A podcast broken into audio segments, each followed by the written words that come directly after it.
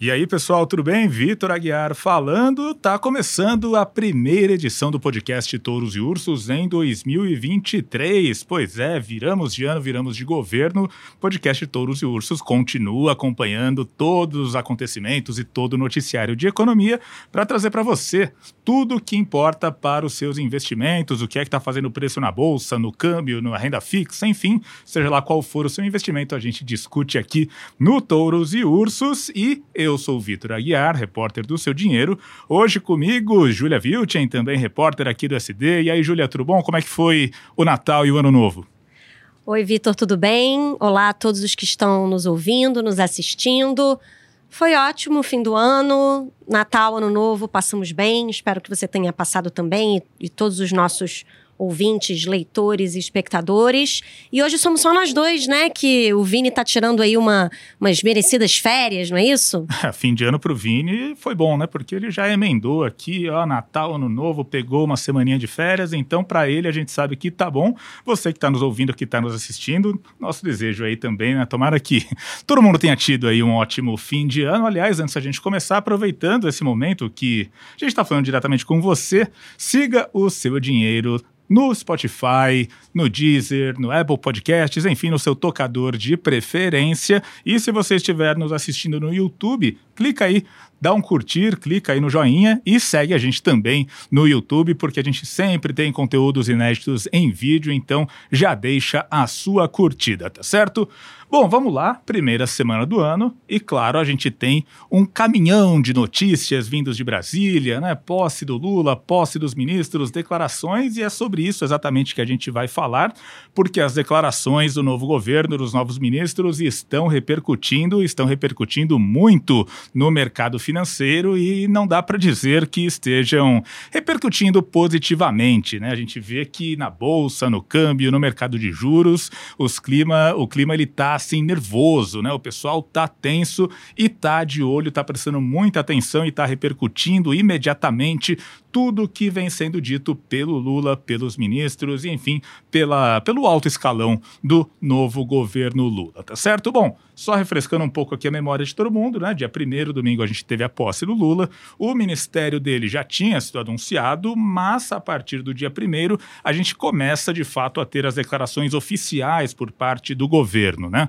O próprio Lula, lá no discurso de posse, né? Ele andou falando alguma coisa ali sobre ser contra o teto de gastos, etc mas falou de uma maneira mais genérica. Só que a gente teve, ao, ao longo dos dias seguintes, algumas declarações que passaram uma espécie de sinal cruzado para os mercados, né? Porque o Mauro Lula falou uma coisa e depois o ministro ele fala o contrário, uma hora o Haddad fala uma coisa e outro ministro toma uma decisão que é contrária também ao que o Haddad tinha dito, uma espécie de bate-cabeça entre os ministros, né, entre a alta cúpula do, da economia, né? Então a gente vê que o mercado ele está reagindo de maneira muito negativa a essas declarações desencontradas e eu né, acho que o principal exemplo disso diz respeito ali ao tema da desoneração dos combustíveis, né? Aliás, é, da, da, retomada né, da, da cobrança de impostos dos combustíveis. Né? O que, que aconteceu? Lá, o governo Bolsonaro né, retirou a cobrança de impostos provisoriamente né, do, da gasolina, do álcool, enfim, né, dos combustíveis todos, como uma forma de baixar o preço nas bombas. Ano passado a gente teve aquele momento que o preço dos combustíveis estava super alto, retirou aí os impostos federais, isso deu um alívio, só que isso iria só até o fim de 2022. Né? O Haddad ele assumiu o Ministério da Fazenda e falou que, olha, né, a gente precisa ter arrecadação extra, né, porque a gente tem medidas aí de renúncia fiscal, então a gente precisa aumentar a arrecadação e então, o Haddad falou que a intenção dele era já retomar essa cobrança de impostos federais sobre os combustíveis, assim, o mais cedo possível, diria que até a partir do dia primeiro, né? Só que aí o que acontece, chegou ali, né, no começo do novo governo e veja só, essa desoneração ela vai continuar por pelo menos dois meses no caso da gasolina e no caso do etanol, né? presidente Lula se disse favorável a manter aí essa desoneração, né, manter aí os impostos de fora. O Haddad defendia, então o mercado já interpretou isso como um sinal de alerta. Veja só, Haddad já perdeu uma primeira queda de braço em relação ao Lula, né? Haddad defende um ponto, Lula defende o outro, e qual prevaleceu? Prevaleceu o do Lula. E aí a gente viu que o mercado já deu uma bela estressada no primeiro pregão de 2023, dia 2 de janeiro, segunda-feira, e Bovespa começou o ano em queda de 3%, mercado de câmbio estressado, mercado de juros estressado, muito por causa dessa declaração, mas não foi só isso, né, Júlia? A gente teve também algumas outras falas de ministros que que também não caíram bem no mercado, né? Isso mesmo, Vitor. A gente teve outras falas que não caíram bem e que também foram corrigidas por outros membros do governo, né? Essa, essa, esse cabo de guerra aí dentro do próprio governo. Um exemplo bom aí que também mexeu com os mercados, né, é de quando o ministro da Previdência, o Carlos Lupe, tomou posse, né, com, no, no seu ministério e no seu discurso ele afirmou é, nessa semana, né, nessa semana que passou, que o governo precisa discutir o que ele chamou de anti-reforma da Previdência, se referindo aí à reforma da Previdência que foi aprovada pelo governo Bolsonaro em 2019. É, uma reforma que foi, na época, bastante celebrada pelo mercado financeiro, né? Enfim, uma, uma medida importante para equalizar as contas públicas e o Lupe manifestou aí que não, não gostou muito dessa reforma, chamou de anti-reforma da Previdência e sinalizou uma possibilidade de que ela fosse rediscutida, né? E aí ele disse também que o Ministério da Previdência provaria com dados que a previdência pública do país não é deficitária.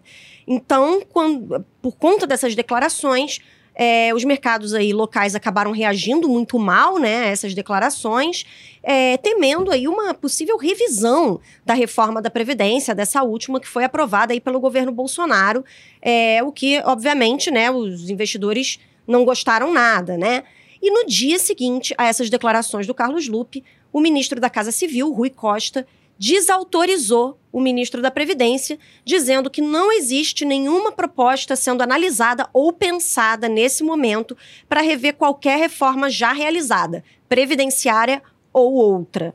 Segundo Rui Costa, o próprio Lula tinha acabado de dizer a ele que ele podia sinalizar, né, deixar claro que qualquer proposta precisaria primeiro passar pela Casa Civil e depois ser aprovada pela, pelo presidente da República, né? É, o recado, então, foi dado de que não, não tem essa história aí de rever reforma, e se tivesse, é, teria que passar pela Casa Civil e teria que passar pelo Lula. Então, se o Lula não autorizou, não, não disse que tem nada, Casa Civil não disse que, que tem nada, então não pode nenhum ministro é, ficar falando aí em rever reformas passadas, né? Indicando que realmente, assim, é, os ministros não estão é, tão alinhados entre si e tão alinhados aí com o presidente Lula, Vitor. Não, né? E eu acho que muitas das falas, né, pelo menos ao longo dessa semana, né, conversei com algumas pessoas, com alguns gestores, né, e muita gente batendo nessa tecla da centralização de poder entre aspas, né? Porque claro, você tem ali os ministros indicados, você tem ali Haddad, Simone Tebet, o próprio Alckmin, enfim, né, muitas pessoas indicadas, pessoas que parte do mercado gosta, parte do mercado não gosta, enfim, né? É, cada um faz a sua avaliação, mas me parece que existe esse temor de que, independente de quem é o ministro, né, no fim a palavra que vale seria a do presidente Lula. Né? Então, muita gente no mercado temeroso quanto a essa situação, que lembra, de certa maneira, os governos Dilma, né? em que a Dilma tinha, sim, um peso muito grande nas decisões das diversas pastas. Né? E aí, uma outra questão que também fica muito em foco, né? pelo menos o pessoal que eu conversei né? me, me, me trouxe nessas informações, é a questão do arcabouço fiscal e do teto de gastos. Né? Todo mundo sabe que lá no fim de 2022 foi aprovada a MP da, trans, da transição e essa MP né, permite ao governo Lula né, ultrapassar o teto de gastos em 145 bilhões, né, 145 bilhões para o orçamento de 2023, no caso, né, ou seja, a gente já parte dessa, desse pressuposto que vai ter aí esse estouro de pelo menos 145 bilhões. Então, ok, vai ter esse estouro. Como é que o governo vai lidar com isso? A maneira seria aumentando a arrecadação. Mas, se no caso dos combustíveis, né, não volta a cobrança de impostos federais que incidem sobre gasolina e etanol, ou seja, você por dois meses, pelo menos, já não vai estar aumentando a arrecadação nesse fronte. E pelo menos por hora não foi anunciada nenhuma medida que seja aí uma espécie de compensação, né, que aumente a arrecadação. Ou seja, sabe-se que há um furo no teto de gastos, nesse valor da MP da transação pelo menos, mas ainda não tem nenhuma contrapartida fiscal, e aí o mercado vai ficando tenso. Por quê? Porque esse estouro né, nos gastos do governo, ele naturalmente vai trazer aí um aumento nas expectativas de inflação do país, e isso deve fazer com que os juros, né, com que a Selic permaneça elevada por mais tempo, isso se não for necessário subir a Selic além do patamar que a gente já tem. Aliás, é, a respeito do tema de juros, né, tem a questão dessa do efeito né, que, essa, que a continuidade da desoneração vai trazer. Por quê? Claro que o governo, para o governo não é interessante subir, ju, subir o preço dos combustíveis agora, porque é uma medida impopular, né? O governo acabou de começar e aí preço na bomba já sobe, né? Ninguém vai ficar feliz com isso em termos ali de aprovação popular para este novo governo. Então o governo tenta segurar ao máximo que o preço nas bombas suba. Qual que é o impacto disso? Ok, então a gente vai ter preços mais baixos de combustíveis por pelo menos dois meses, ou seja, a inflação ela vai se manter mais baixa por pelo menos dois meses. Só que o que acontece? Eventualmente, essa cobrança de tributos ela vai voltar. E quando ela voltar, aí a gente vai ter a inflação subindo, né? Inflação de preços administrados. Qual que é o problema? O problema é que trabalhava-se com um cenário em que isso aconteceria já em janeiro, portanto, já no começo do ano a gente teria um pico na inflação e depois ela iria começar a descer ao longo do tempo. Só que quando você prorroga essa desoneração, você está empurrando essa curva para frente. Portanto, lá em março, a gente vai ter um pico.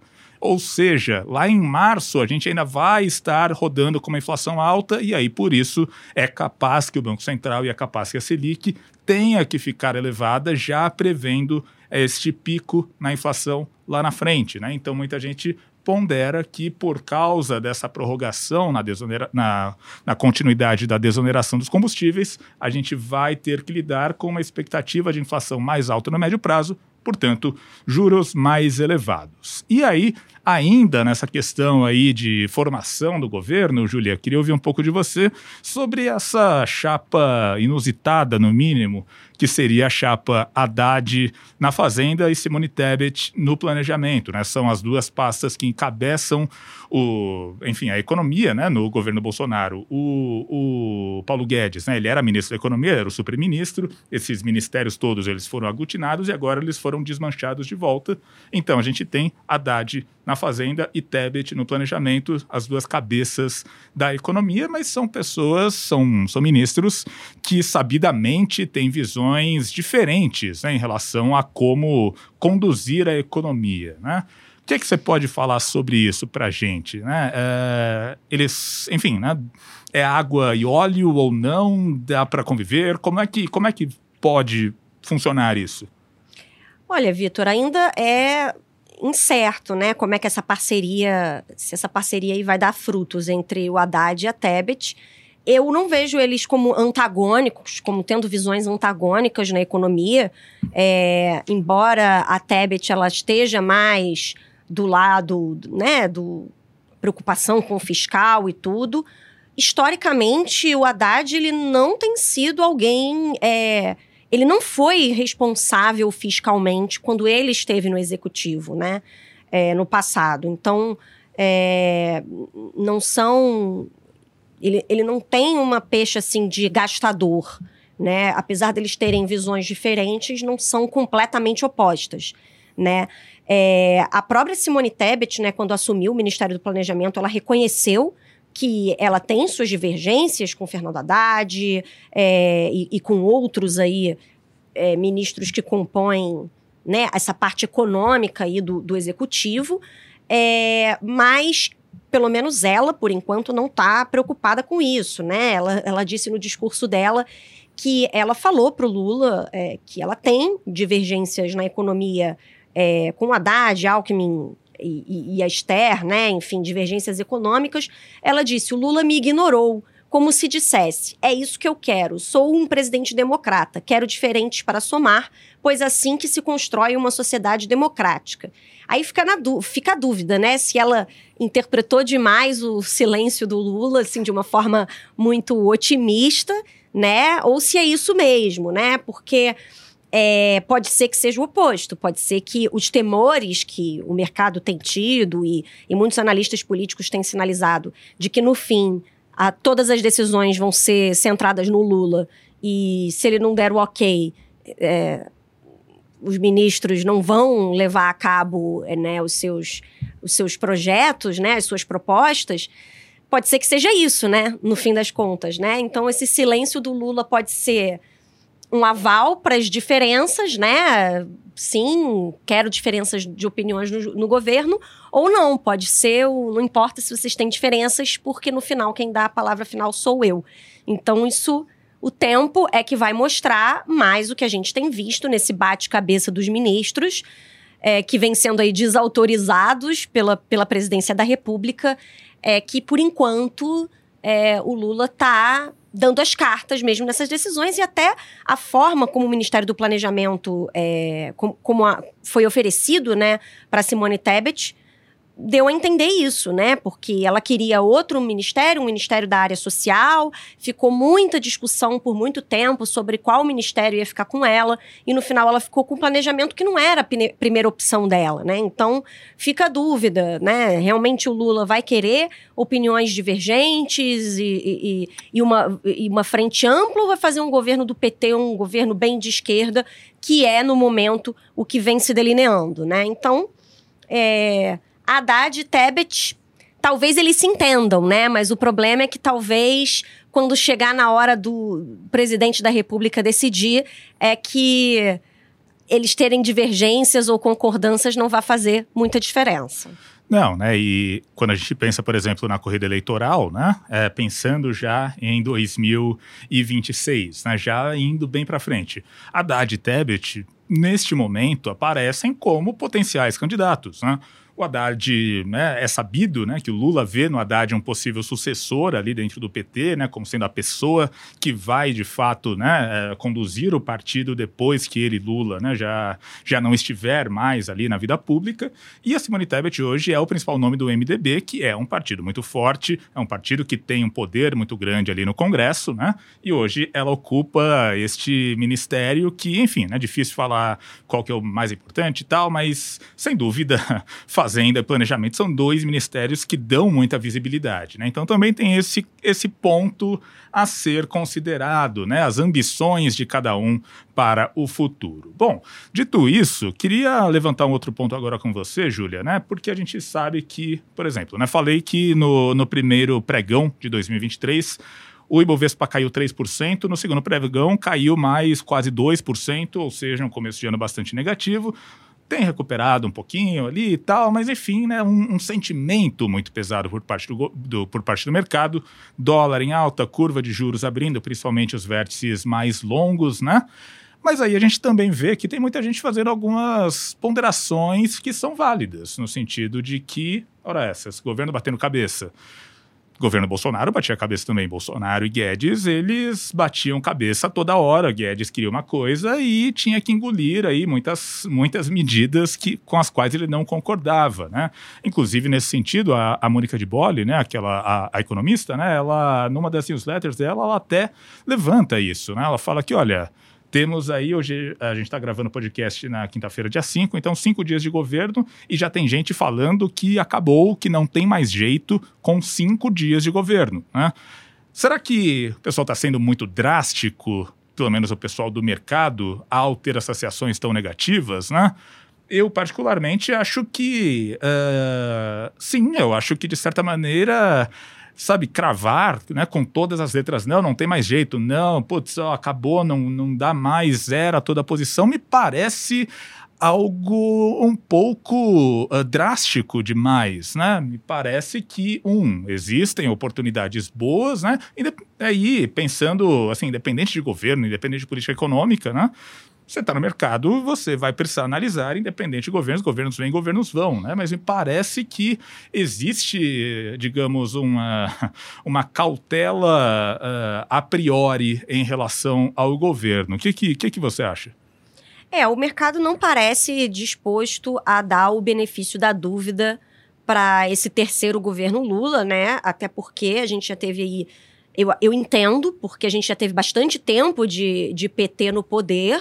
É, houve momentos bons para o mercado e houve momentos muito ruins.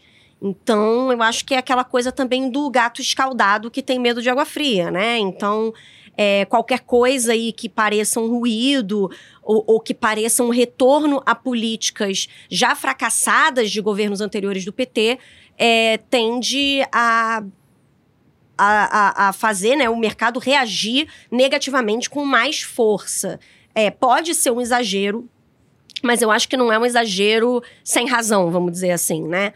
É, mas vai se ajustar se não for isso, né? Se o governo é, não, não, não, com o tempo mostrar que não há razão para todos esses temores, aí eu acho que o, o, mercado não vai ter outra saída a não ser se ajustar é, positivamente, vamos dizer assim. Então, sim, eu acho assim, o Bolsonaro e Guedes eles tiveram bastante bateção de cabeça. O Bolsonaro ele tomou medidas é, bastante gastadoras, né, tentando se reeleger, e o mercado não reagiu bem também lá atrás, né? É, mas a gente tem que lembrar também que o primeiro ano do governo Bolsonaro foi um ano bom para a economia e para o mercado. Teve aí a aprovação né, do, do, da reforma da Previdência lá em 2019. Então, é, teve motivos para os investidores ficarem otimistas. Depois veio pandemia, enfim, veio uma série de medidas desastradas, aí depois veio.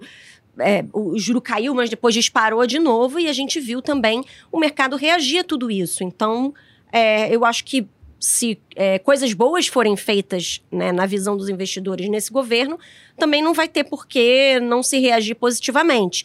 O pessoal está muito de olho aí na reforma tributária. É, é o, o, o, a sinalização que o governo Lula deu que o mercado gostou mais até agora, né? E botou a pessoa que, que, que o Lula botou para tocar isso no governo, que é o Bernardo Api, é alguém bem visto também. Então, se, se tiver uma boa notícia aí nesse front, eu acho também que a bolsa vai destravar valor, que é, os juros vão cair, enfim.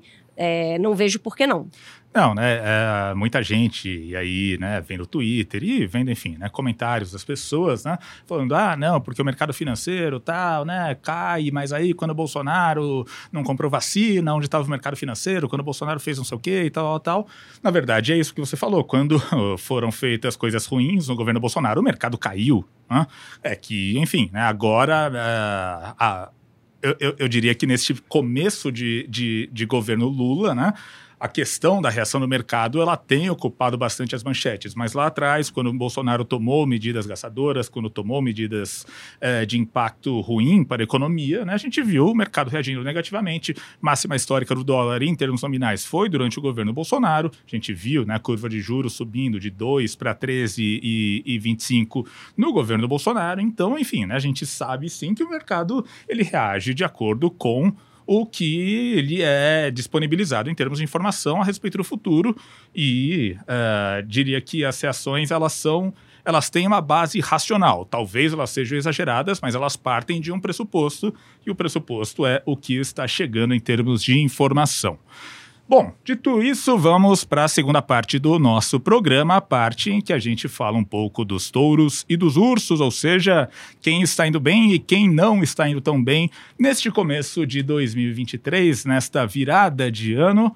Vamos começar falando de quem foi bem. Vai, Júlia, quem que é o seu touro desta primeira semana do ano? O meu touro da primeira semana do ano, eu queria focar os meus touros e ursos no desempenho dos investimentos em 2022, já que a gente não falou ainda no podcast do balanço anual dos investimentos. E o meu touro da semana, na verdade, é o touro de 2022, que é o Tesouro Selic, aquele título público indexado à taxa básica de juros, que foi o melhor investimento no Brasil, né, entre os, os investimentos mais populares aí entre as pessoas físicas, foi o melhor investimento do ano passado, com uma alta aí é, superior a 12%, quase 13%, acompanhando aí essa escalada da Selic que a gente viu no ano passado até chegar a essa máxima aí, o que parece ser a máxima do atual ciclo de 13,75% ao ano. Então, quem deixou o dinheiro ali paradinho na renda fixa mais conservadora no ano passado, teve o melhor desempenho entre os principais investimentos, que foi de quase 13% acima do IPCA, né, da inflação oficial, que o mercado prevê que vai fechar 2022 em 5,64%. Então ganhou aí dinheiro acima da inflação significa que ficou um pouquinho mais rico, Vitor. Tá certo. Pro meu touro desta semana, eu vou falar um pouco sobre a Multiplan, a operadora de shopping centers, porque Multiplan ela acabou de reportar aí a sua prévia operacional do quarto trimestre, portanto, os números fechados do ano de 2022 e foram números bastante positivos, né? Multiplan, ela bateu um recorde de vendas em 2022, vendeu aí 20 bilhões ao todo, e ela teve né, outros indicadores também, outros indicadores operacionais bastante positivos aqui neste período, né? Além das vendas em si, também teve uma alta de 22% na comparação com 2019, ou seja, comparando com o período pré-pandemia, o que mostra então que a Multiplan, né, ela conseguiu já atingiram um patamar de vendas ali que é superior ali a toda a crise da Covid-19. Claro que quando a gente olha trimestre a trimestre, dá para ver que o quarto trimestre ele foi um pouco, uh, ele mostra uma espécie de desaceleração, né? O último trimestre não está sendo muito bom aí para o setor de vendas, setor de comércio como um todo. A Black Friday já tinha indicado isso, mas ainda assim um resultado muito positivo da Multiplan. E aliás, Multiplan é uma das ações indicadas para o mês de janeiro aqui pelos analistas que foram consultados pelo seu dinheiro. A matéria completa está lá no uh, nosso site, matéria da Larissa Vitória, e tem, além da Multiplan, um outro papel, mas aí eu deixo para vocês entrarem lá no site e descobrirem, tá certo? Vamos falar então agora sobre os ursos. Quem não está indo tão bem assim, quem que a gente está olhando e fazendo aquela careta. Júlia, seu urso desta semana meu urso da semana, que é o urso de 2022, me mantendo aí no tema do balanço dos investimentos do ano passado. É, na verdade, são dois, né? Os dois piores investimentos do ano passado, de 2022. O Bitcoin, que teve uma queda de 66% em reais. E para ficar entre os ativos mais tradicionais, o Tesouro IPCA 2045, que é um título público atrelado à inflação, que teve uma queda de quase 12% no ano passado. Bom, o Bitcoin, é, a gente já trouxe é, as criptomoedas aí, algum assunto relacionado a criptomoedas várias vezes, como o urso, aqui em Touros, no, no Touros e Ursos, ao longo de 2022, né? Porque além do cenário macroeconômico negativo, né, com alta de juros nos países desenvolvidos, principalmente nos Estados Unidos, né, o que faz com que os investidores saiam correndo desses ativos mais exóticos, mais arriscados, como são as criptomoedas, a gente teve uma série de eventos muito negativos, é, pontuais de criptomoedas no ano passado, começando com a derrocada do protocolo Terra e uma quebradeira de empresas que tinham grande exposição a essa criptomoeda e depois a quebra da FTX ou FTX exchange aí, segunda maior corretora de criptomoedas, que simplesmente quebrou, né? E agora os seus dirigentes estão enfrentando aí acusações criminais, estão encarando a justiça americana. Então a gente teve aí uma série de casos que contribuíram é, junto com a alta de juros nos Estados Unidos, para derrubar as criptomoedas, inclusive a principal criptomoeda do mundo, que é o Bitcoin. E o Tesouro IPCA é um, um, um, título de longo prazo, né? Esse 2045 é o mais volátil que tem no Tesouro Direto atu atualmente, né? E ele sofreu aí com a alta dos juros futuros no Brasil, com o aumento do, do risco fiscal que a gente viu em ano de eleição, aumento de gastos, é, novo governo do PT, enfim, um risco, o, o, mercado começou a ver um, um risco fiscal aí aumentado, os juros futuros longos dispararam e aí os preços dos títulos atrelados à inflação, principalmente os mais longos, caem, né? O preço de mercado. Lembrando que esse tipo de investimento é, paga uma remuneração acima da inflação e para quem carrega ele até o vencimento, é, essa pessoa recebe exatamente a rentabilidade contratada, né? Essa queda aí que a gente vê no preço de mercado acaba sendo realizada só para quem vende o título antecipadamente. Mas enfim, as duas lanternas do ranking do ano passado são os meus ursos da semana. Para o meu urso da semana, eu vou fugir um pouco do tema de investimentos, né? Eu geralmente costumo ficar ali na parte de ações, mas para o meu urso da semana, eu vou falar sobre uma coisa que me deixou muito incomodado, que foi o velório do Pelé, não o velório em si, mas a ausência de certas pessoas notáveis no velório do Pelé, do rei do futebol, especialmente pessoas ligadas ao mundo do futebol e eu me refiro principalmente a autoridades da CBF, jogadores importantes, ex-jogadores importantes, os campeões do mundo de 94, de 2002 e os próprios jogadores da seleção atual, que, diga-se de passagem, né, foi eliminada, falei igual o Neto agora, né, mas enfim, é, diga-se de passagem, foram eliminados da Copa em circunstâncias muito, uh, não vou dizer vexaminosas, mas não foi lá a melhor da, né, da o, o gosto não ficou muito bom, né, para ninguém. Mas enfim, uh, a gente não teve, né, representantes de do, do, mundo do futebol como um todo, muito poucos jogadores, né? o que ficou uma,